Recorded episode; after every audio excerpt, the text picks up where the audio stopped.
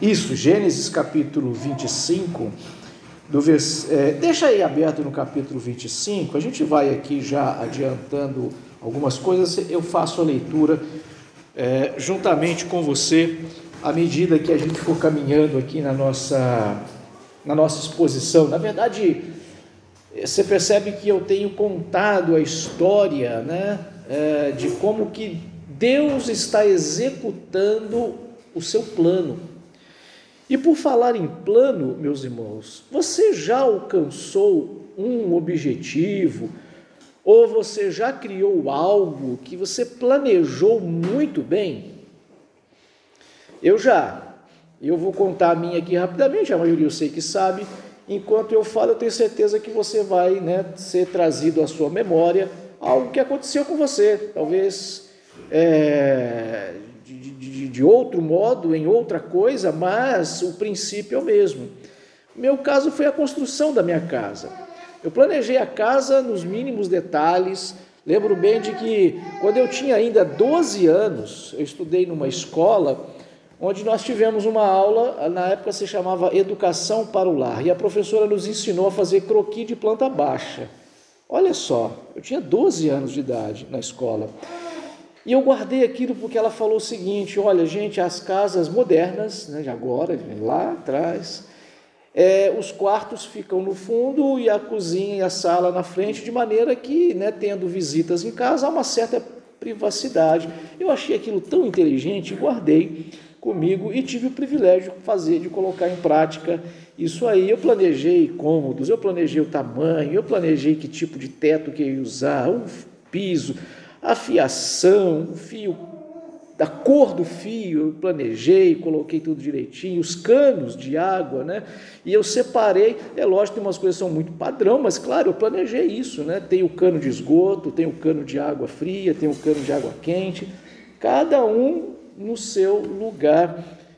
E graças a Deus eu consegui realizar isso. Talvez você tenha também planejado algo na sua vida, que você planejou muito, muito, nos mínimos detalhes e teve o privilégio de realizar esse sonho. Se não, talvez você está planejando ainda alguma coisa nos mínimos detalhes ali, você pretende pôr em prática.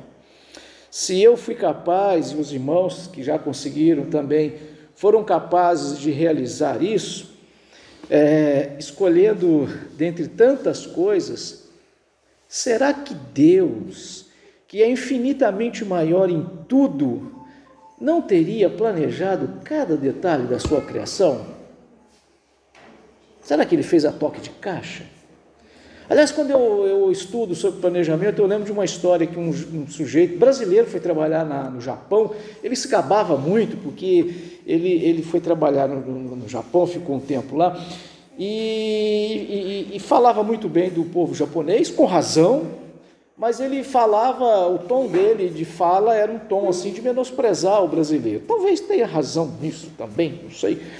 Mas ele contou uma história o seguinte: um brasileiro e um japonês têm 100 dias para executar um projeto. O japonês fica 99 dias planejando, executa em um e o troço fica perfeito para o resto da vida.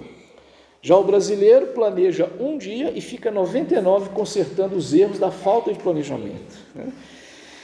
É, se Deus que criou o japonês com essa, né, com essa perfeição, com esse detalhe, você acha que ele próprio não seria alguém que planejaria a sua criação nos mínimos detalhes?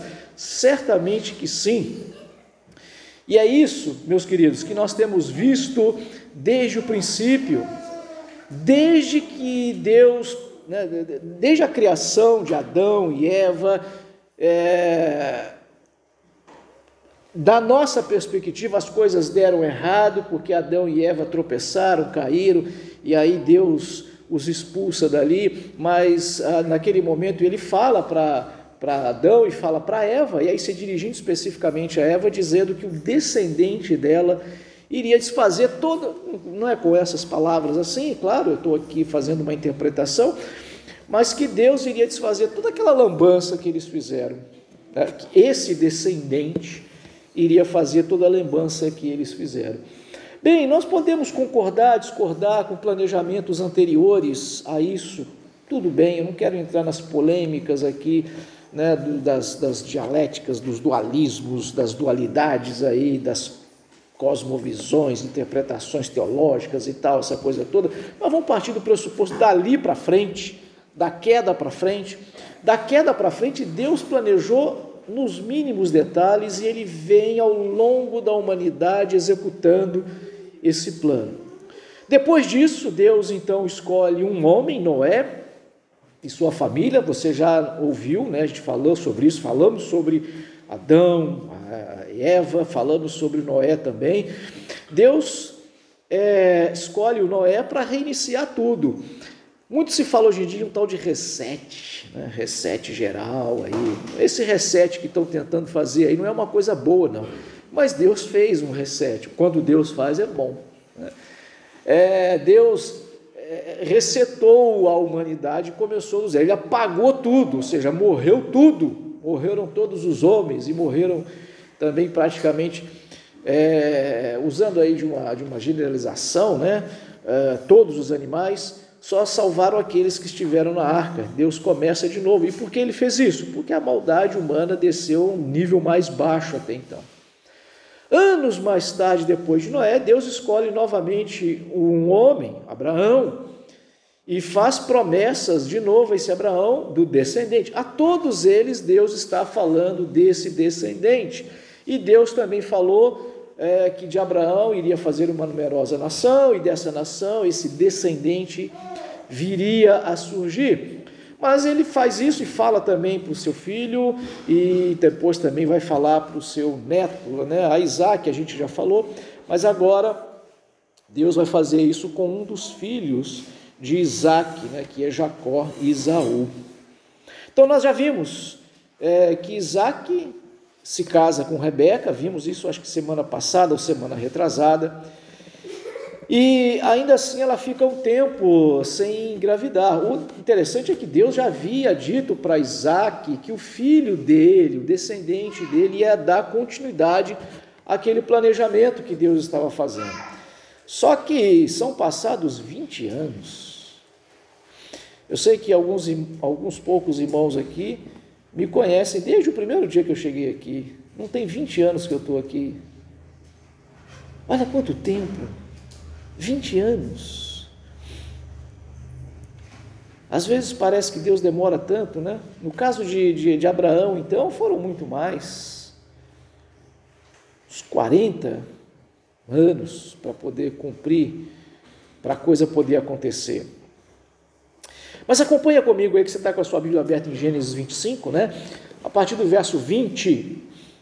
Quando Isaac tinha 40 anos, casou-se com Rebeca, filha de Betuel, o arameu, de Padã Arã, e irmã de Labão, o arameu.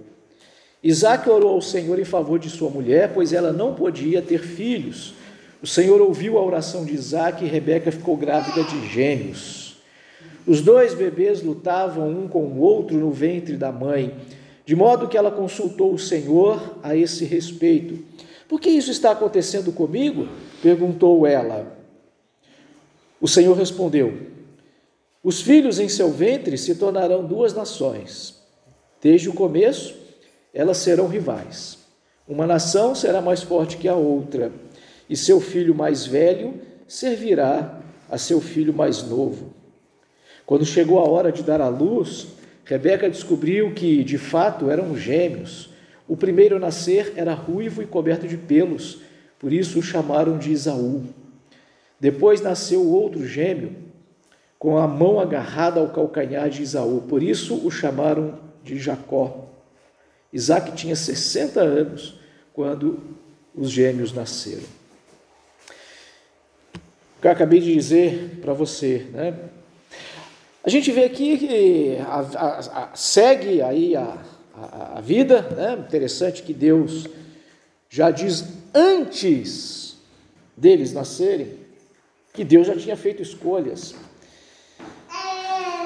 Deus não foi pego de surpresa, Deus planejou isso aí, do mesmo jeitinho que eu planejei, onde vai ficar a luz lá no telhado, ponto de luz, onde ia ficar a porta, Deus também planejou todas as coisas.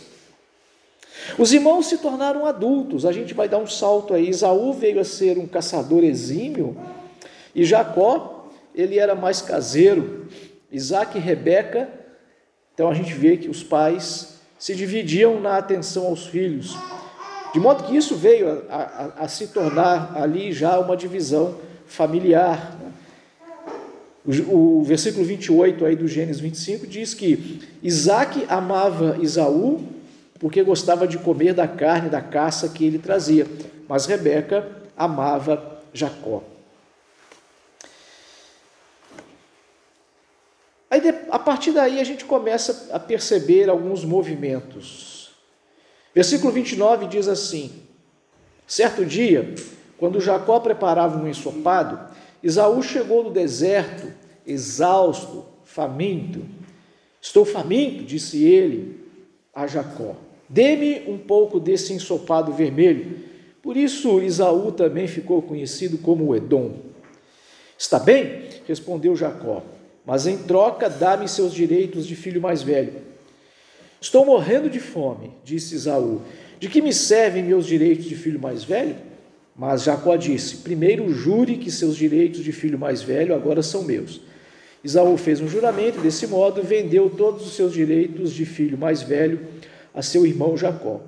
Então Jacó deu a Esaú um pedaço de pão e um ensopado de lentilhas. Esaú comeu levantou-se e foi embora.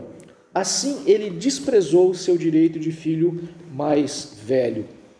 A gente vê aqui uma atitude totalmente equivocada de Isaú, né? uma atitude de, de desprezo, de desrespeito, de pouco caso com a, a, a bênção de Deus. texto bíblico segue, eu aconselho você também a fazer toda a leitura aí, a gente vai aí, é, o, o, capítulo 26, é, mas no capítulo 27, a gente tem talvez aí é, né, o, o, o clímax dessa história da rivalidade dos irmãos, né? que Jacó, então, ele toma de uma forma não honesta a benção da primogenitura. A gente tem aí duas coisas diferentes, né? Ah, os direitos da primogenitura e a benção do pai é, sobre o filho primogênito. A gente não tem tempo até para poder explicar esses detalhes culturalmente falando, mas dá para a gente entender que para o filho desfrutar da plenitude da sua primogenitura, ele tinha que ter o direito e a benção. Jacó já tinha conseguido o direito, e agora ele vai conseguir a bênção, só que de uma forma não muito bacana. Quando Isaac já está prestes a morrer, então todo o capítulo 27 vai dizer isso, nós não faremos a leitura. Ele, é, o Jacó chama Isaú para poder é, falar com ele: Olha, eu já vou morrer daqui a pouco, né? Então, é, antes de morrer, eu quero que você faça um, um último ensopado para mim, uma, um assado, sei lá, daquela caça que você sabe fazer e tudo aquilo que você sabe preparar. E aí, quando você fizer isso, depois que eu comer, eu vou então te dar a bênção é, da primogenitura.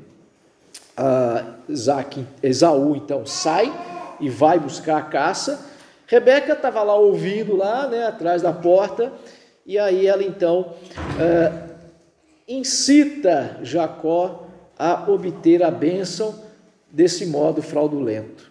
Ela vai lá, ela mesmo prepara, então, manda ele pegar lá um cabrito lá do, do, do, do quintal, no fundo do quintal lá, ele pega os cabritos lá, dois cabritos, salvo engano aqui, é, ela prepara esse cabrito e ela disfarça Isaú, Jacó, né, porque o texto diz que, Isacó, que, que Isaú era peludo, e, e, e Jacó não. Então, de alguma forma, cola lá os pelos, lá, talvez do, do próprio bode que pegou, né, enfim, e cola nos braços, no pescoço, e vai lá e fala que você é seu irmão Isaú e leva isso aqui. De fato, isso acontece.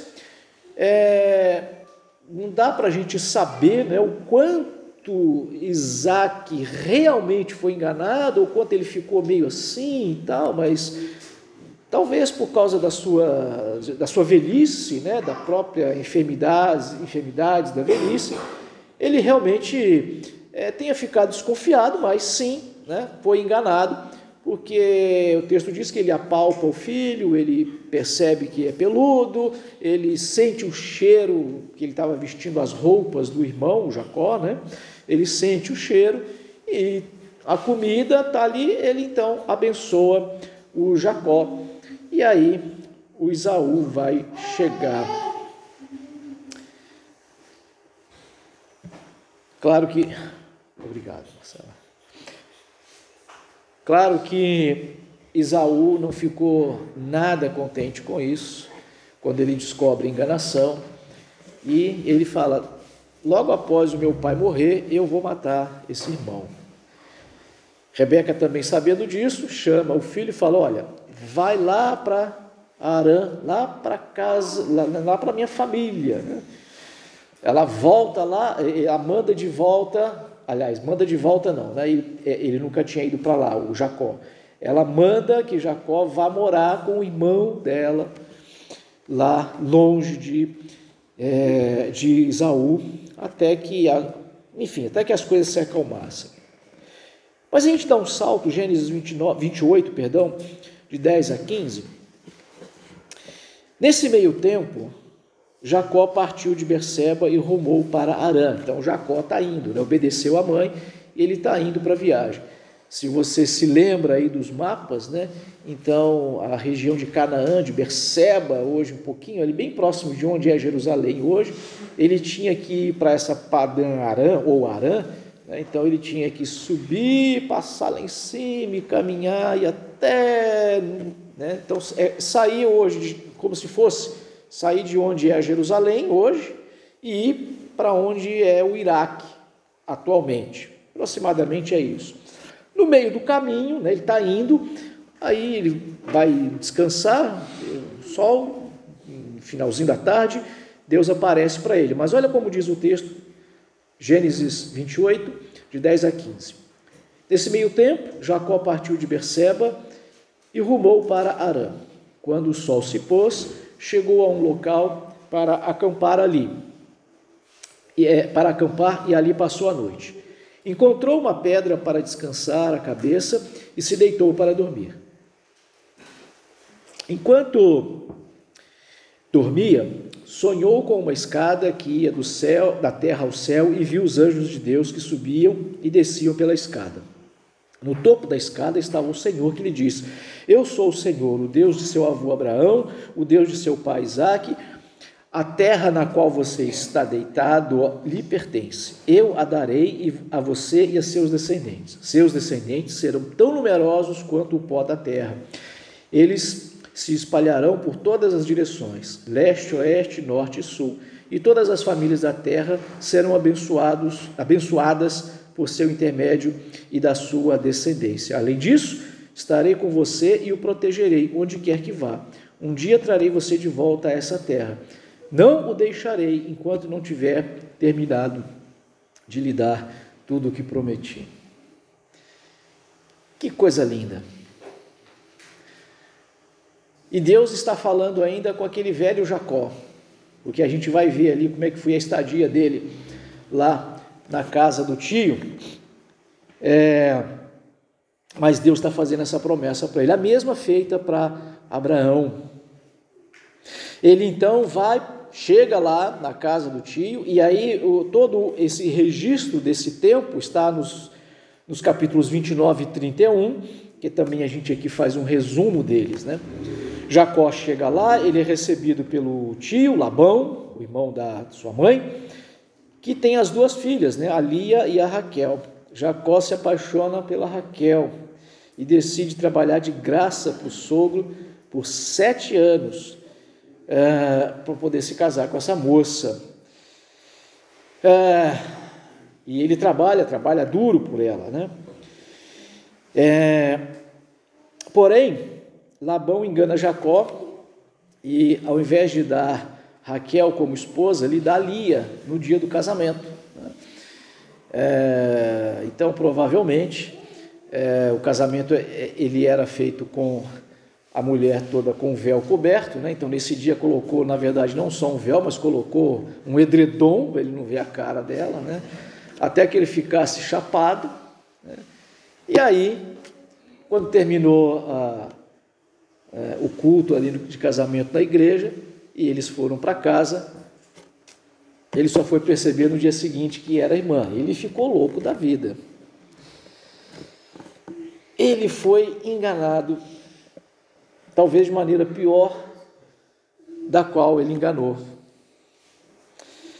Bom, tem lá a discussão com o sogro, o sogro fala para ele: rapaz, você não sabia como é que funcionam as coisas aqui no meu país? A filha mais velha, a filha mais nova, nunca se casa antes da mais velha. Então, né, outra coisa que ainda não, não tinha sido proibido, né, então, a, a, essa poligamia, num outro dia a gente explica o porquê isso não era proibido antes e depois passou a ser. Mas ele falou: ah, se você quiser ainda mais nova, você trabalha mais sete anos para mim. E aí o Jacó, que amava a, Raquel, ele então topa e trabalha mais sete anos. São 14 anos de trabalho pesado. E depois desse tempo, ele então precisava agora né, construir a própria casa, ele precisava de ter os próprios bens dele, porque tudo, toda a riqueza que Jacó conseguiu juntar, ela era do sogro, não dele, ele não tinha nada. Depois de 14 anos, ele não tinha nada. Ele falou: agora eu preciso trabalhar para mim, né, porque estou com as suas duas filhas aí, e a essa altura ele já tinha 11 filhos. Ele então falou: Olha, beleza, você vai trabalhar e aí a gente vai fazer o seguinte: de acordo com os animais que nascerem, parte é sua, parte é minha.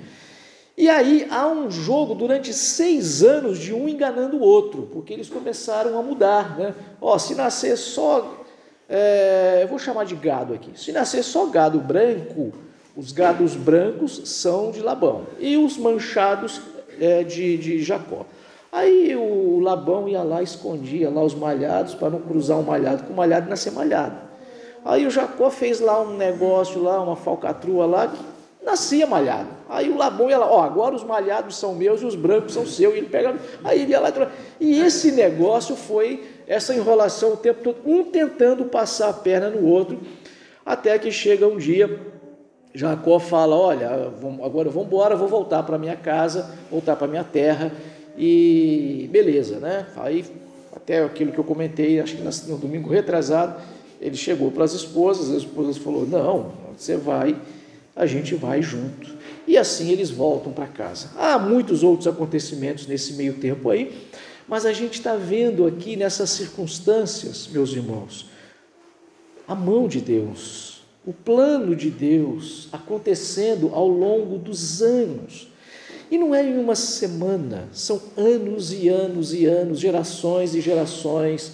Deus está executando o plano dele. O que, que a gente aprende então dessa história aqui? Eu gostaria de tirar três coisas. Primeiro, Deus tem o direito de governar. Ele é o oleiro, nós somos o barro.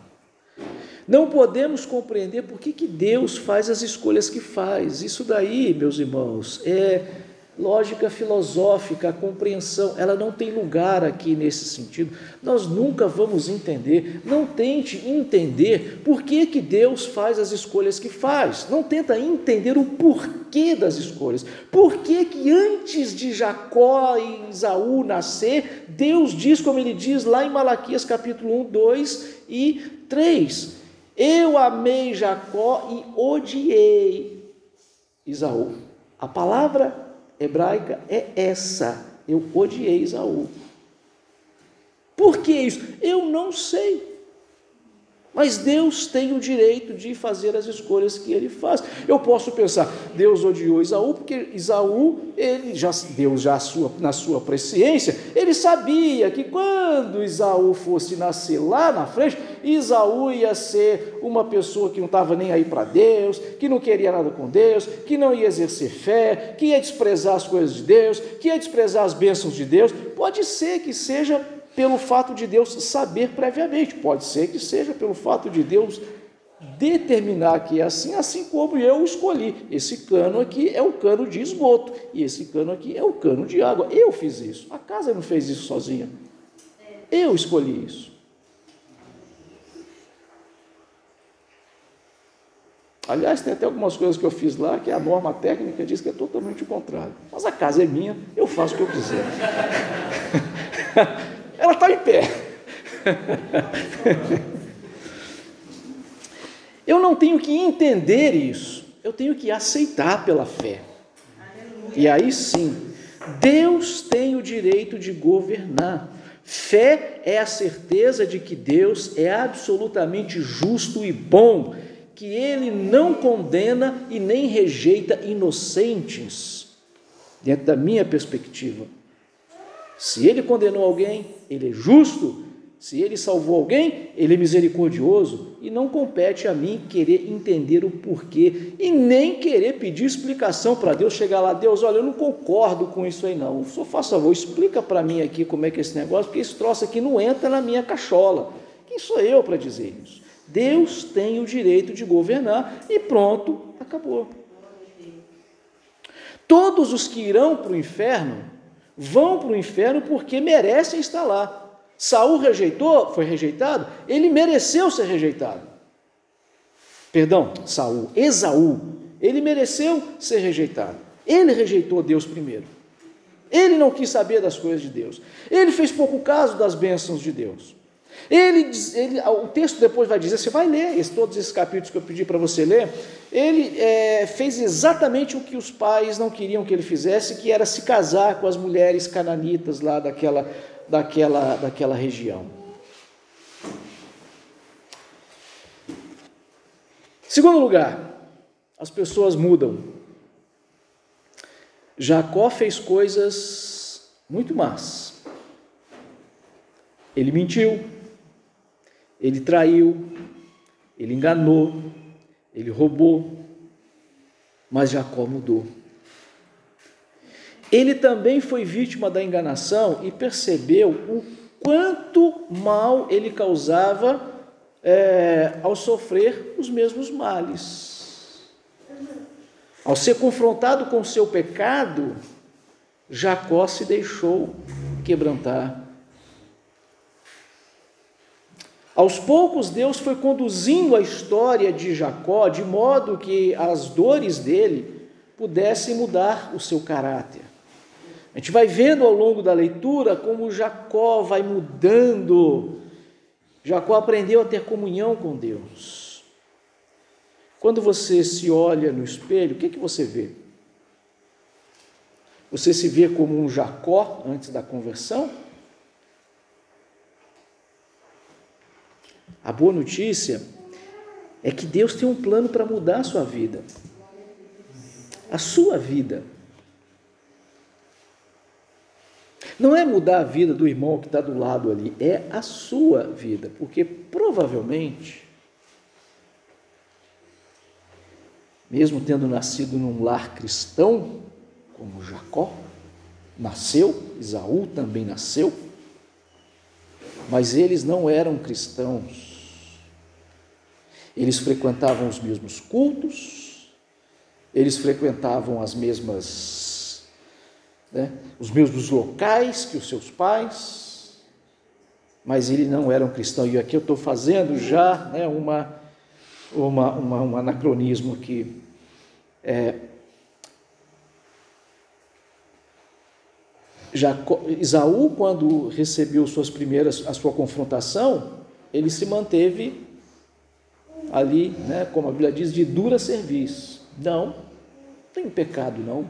Sou bom, eu vou no mato caçar animal para fazer sopa para o meu pai, sou bom, não tenho pecado. Jacó foi diferente. Jacó, quando confrontado, ele reconheceu que era pecador.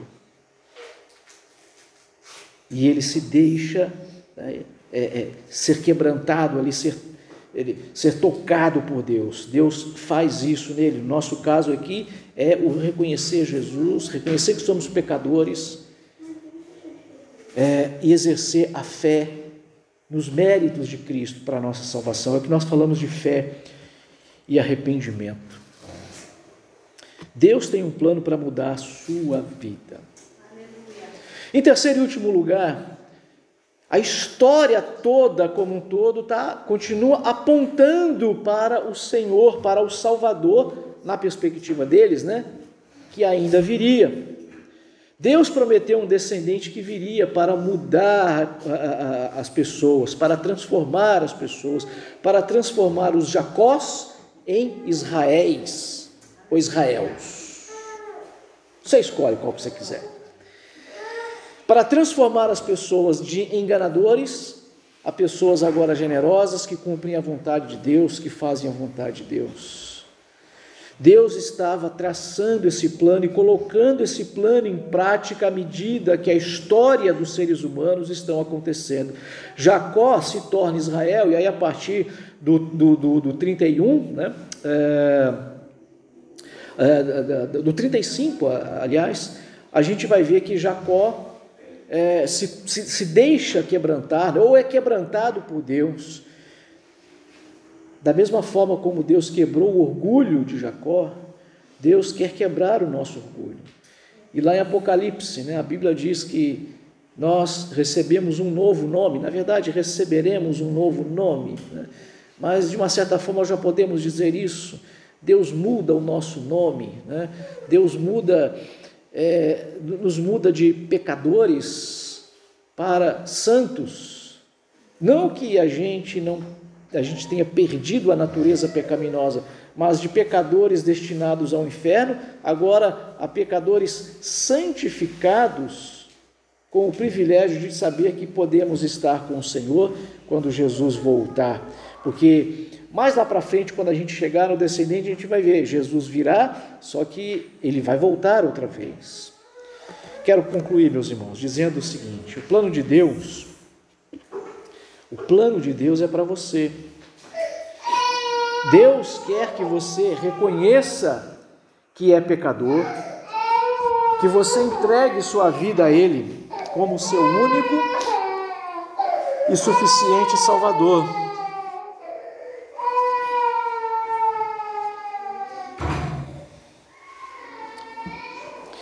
Deus quer que você experimente o que é o ser nascer, o que é o novo nascimento, né? o nascer de novo e ser uma nova criatura realmente transformada. Para isso, a gente precisa abrir o coração para o Senhor, deixar Cristo reinar em nossa vida. Ele vai nos dar o Espírito Santo, que é quem pode transformar nossas vidas. Veja que Jacó, vamos contar aqui pelo menos uns 20 anos antes, por baixo, quando ele está indo para a terra lá do sogro, futuro sogro nesse caso, é, ele era aquele Jacó enganador. E ele estava fugindo da morte, porque o irmão ia pegar para matar. Ele ainda era aquele mesmo enganador. E a gente vê que ele enganou, ele ficou na. que ele encontrou um mais enganador do que ele mas eles ficaram um enganando o outro por 20 anos. Não foi Jacó que se tornou bonzinho. Foi quando ele volta e aí ele tem um encontro com Deus. O texto vai dizer que ele luta com Deus e o anjo né, dá uma dá uma, uma, uma, canelada lá, dá um chute na, na, na, perna lá, não sei aonde lá que fendeu nele. Aí ele, ai, agora eu reconheço que sou pecador, Senhor. E aí, Deus muda, Deus transforma. O que você precisa fazer é dizer: Senhor, eu abro meu coração para ti. E aí, o Espírito Santo vai fazer essa obra em sua vida. Talvez não é amanhã, nem daqui uma semana Talvez demore um pouco mais de tempo. Mas Deus vai fazer, porque Ele tem um plano para você. Amém. Abre o seu coração, deixa Cristo reinar em sua vida. Ele vai te dar esse poder do Espírito que fará com que você seja o tipo de pessoa que agrada a Ele. Oremos.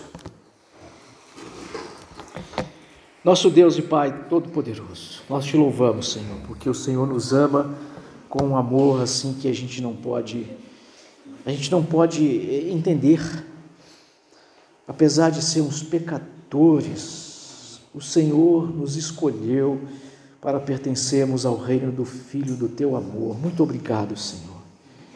Que todos os que estão ouvindo esta palavra possam de fato, Senhor, se deixarem é, ser tocados pelo teu Espírito e se curvarem diante do Senhor e experimentarem esse novo nascimento, essa mudança de caráter que se inicia hoje e continuará crescendo até a volta de Cristo. Reina em nossas vidas, Senhor. Reina em nós. A graça do Senhor, o amor de Deus e a consolação e o conforto, o consolo do Espírito seja com cada um de nós. Amém.